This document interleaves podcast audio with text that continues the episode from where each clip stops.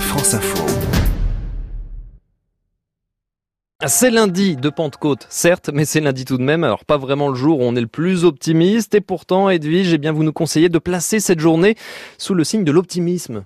Prenez soin de vous, osez vivre la vie que vous voulez vraiment, grâce au pouvoir de l'optimisme. C'est le titre du livre de la journaliste Christelle Cronier, ancienne directrice de magazine du groupe Canal+. Elle a mis dix ans pour devenir réellement et complètement optimiste, et son livre est un véritable guide pratique. Alors certes, mais comment devient-on optimiste? Déjà, précisons qu'être optimiste, ce n'est pas être dans le monde béat des bisounours, c'est plutôt être dans l'action. Et la première étape pour y arriver, selon Christelle Cronier, c'est de prendre conscience de ses croyances et de ses peurs, en gros, de ce qui vous empêche d'avancer, de prendre son propre chemin et non pas celui pour lequel vous avez été programmé sans vous en rendre compte par vos parents, votre éducation ou encore votre travail.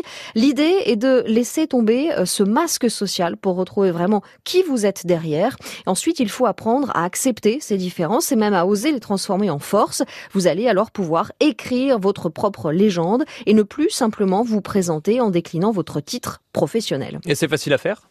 Il faut apprendre à lâcher prise, à ne plus être dans le contrôle de tout. On ne devient pas optimiste du jour au lendemain. Ça demande du temps, de la patience et une certaine discipline. Christelle Cronier a mis en place plein de petits exercices pour y arriver.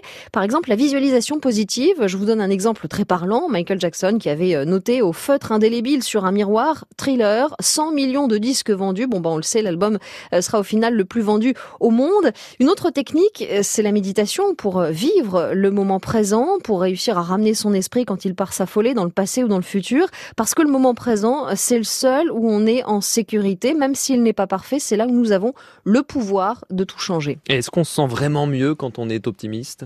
Il y a des bienfaits avérés sur la santé, un système immunitaire plus efficace, moins de risques de dépression. Christelle Cronier voit l'optimisme aussi comme un antidote à la morosité, comme un aimant aussi, car en devenant optimiste, eh bien, vous attirez des personnes plus positives, plus bienveillantes.